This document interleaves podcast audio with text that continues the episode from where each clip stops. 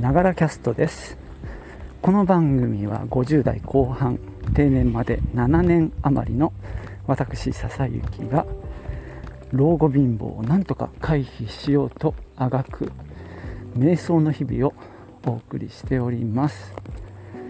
仕事や、まあ、家庭プライベートでやってることなど、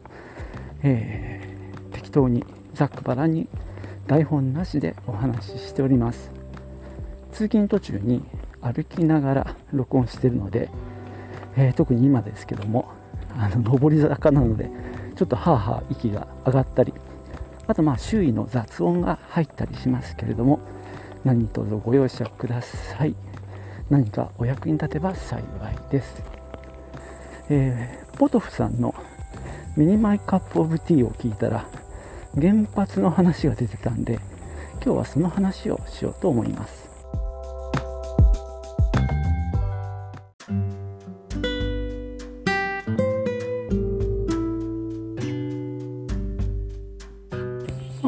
僕自身はもともと反対なんですけどもそれこそスリーマイル島の事故とかチェルノブイリとかを、まあ、知っている世代なんですけども、まあ、本当にいろんな理由はあるんですけどもとりあえずあの そうだいろいろ言いたいことありすぎてまとまるかな。まずすごく明るい話をするとこの技術に固執してると日本のなんだろう技術力そこに向けるよりもやはり、えー、再生可能エネルギーの方に振り向けるべきだしそれはそれこそ世界展開できるような、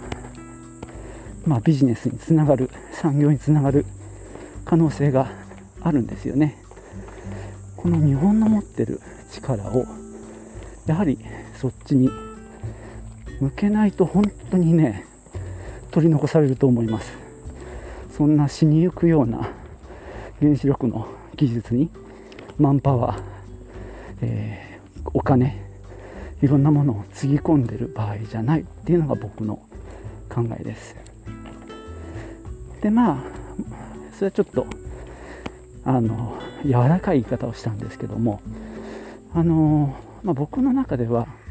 どんな技術も完璧なものはないと思います。とりあえず世に出してその後何も問題ないっていうものはなくってやっぱ必ず何か事故があったり問題があったり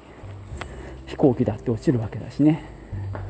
そういう意味では技術にやはりまあ失敗とかミス事故っていうのはつきものだと思いますそしてそれを経て、まあ、より完成されていくというもんだと思うんですね。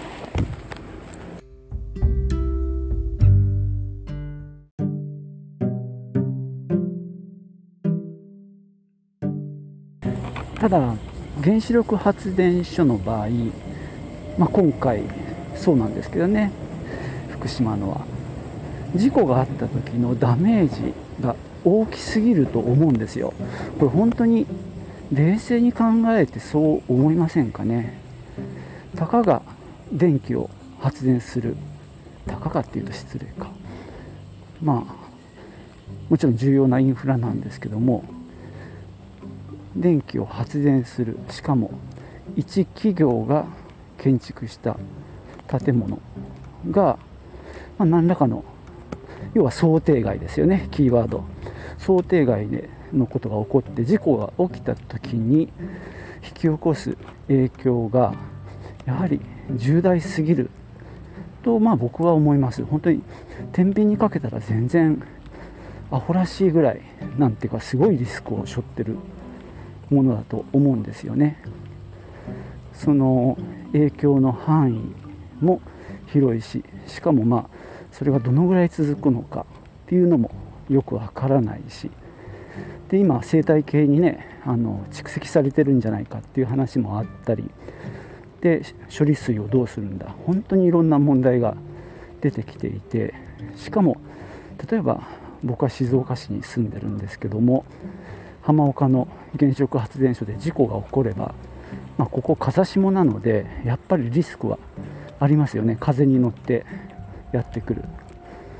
そういうなんだろう。影響の広さ時間なん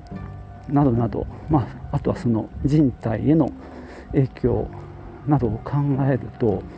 やっぱり、まあ、引き合わないと思います。あの普通の普通のっていうとこれも語弊があるな。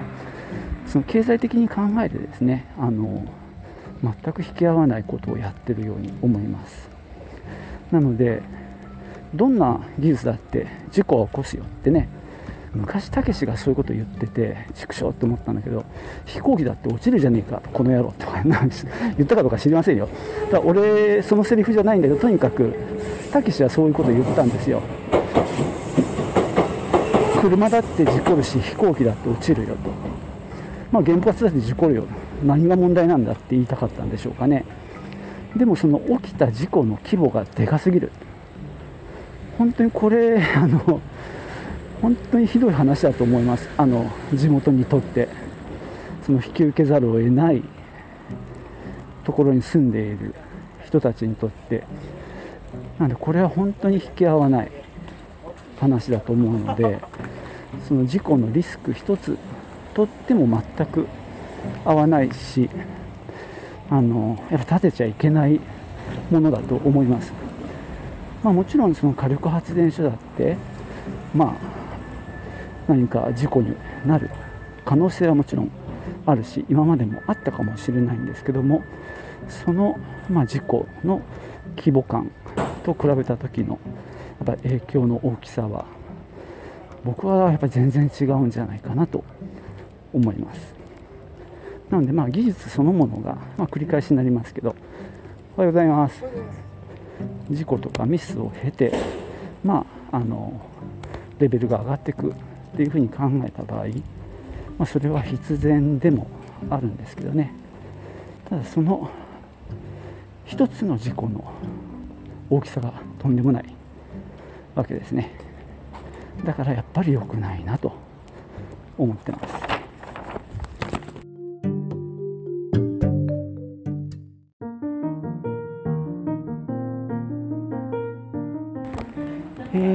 それからですねやっぱり大きな問題としては核のゴミという問題がありますね。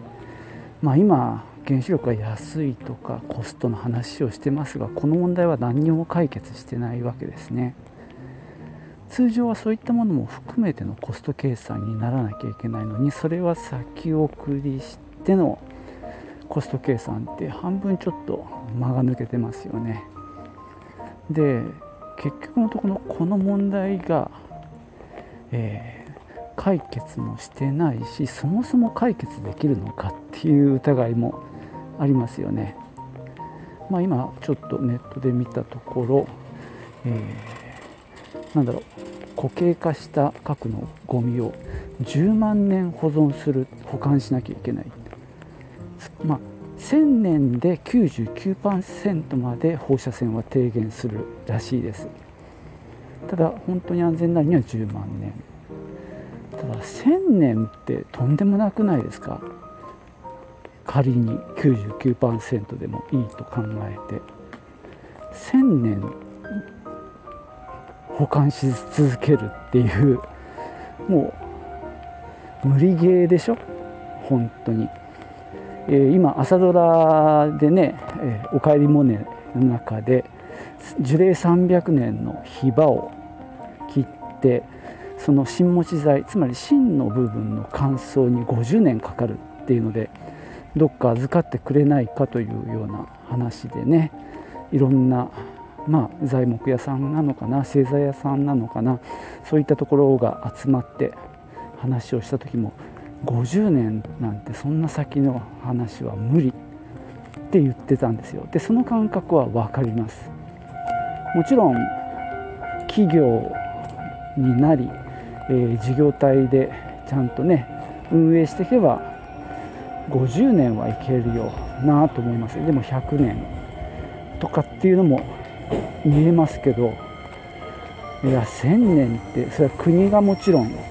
絡んでやることなんだけどそもそも今の国の形ができたのっていつですかって話ですよね。もう1000年前ってとんでもない話でいい国作ろう鎌倉幕府ってね。それが1192年だから、えー、1000年後が2190年か。だからまだそこから1000年経ってないんだよな。なんて考えるとこの核のゴミ問題って、まあ、根本的に無理なんじゃないかって僕は思ってるんだけどとりあえず出した分はなんとかしなきゃいけないのでそこはやるにしても新たにゴミを作る必要はないわけですよね。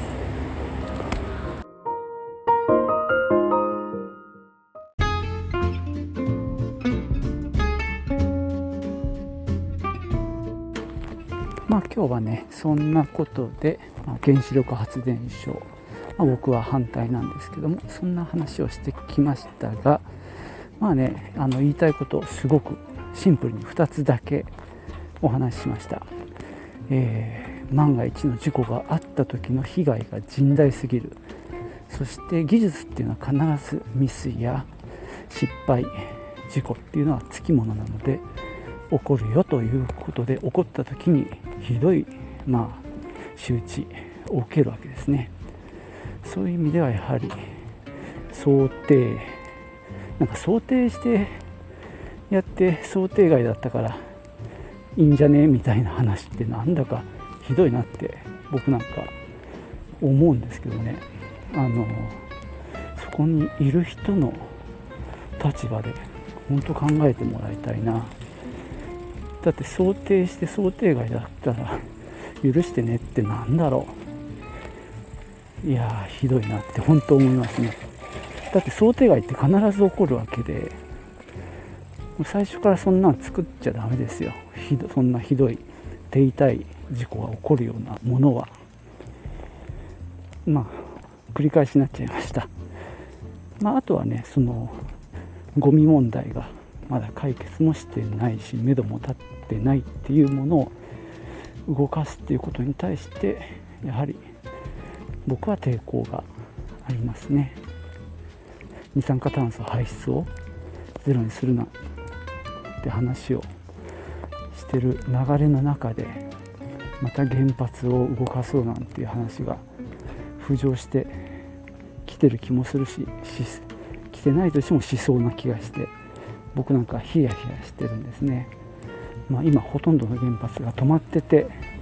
日本は動いてる。かつては原発止まったら日本は